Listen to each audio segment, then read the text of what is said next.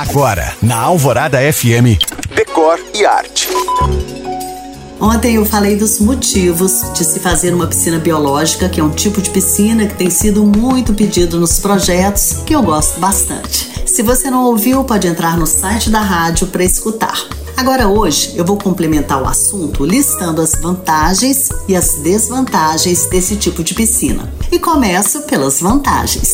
Uma piscina biológica dispensa o cloro e outros produtos químicos que fazem mal à nossa saúde. Seus custos de manutenção e limpeza são mínimos se comparados às piscinas convencionais.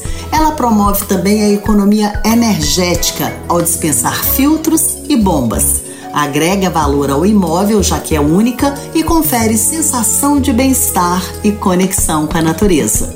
Agora, as desvantagens. A maior desvantagem de uma piscina biológica, a meu ver, é sem dúvida seu custo inicial elevado.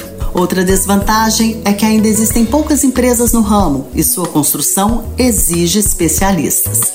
E a última desvantagem, essa é para a turma do mimimi, que não é o meu caso, é que nadando numa piscina biológica podemos sim nos deparar com algum sapo, perereca, rã ou peixinho querendo fazer amizade conosco. Você pode ouvir novamente o Decore Arte no site da rádio, mas eu te espero também no Instagram em you.cam.find. Eu sou Janina Esther para a rádio Alvorada FM.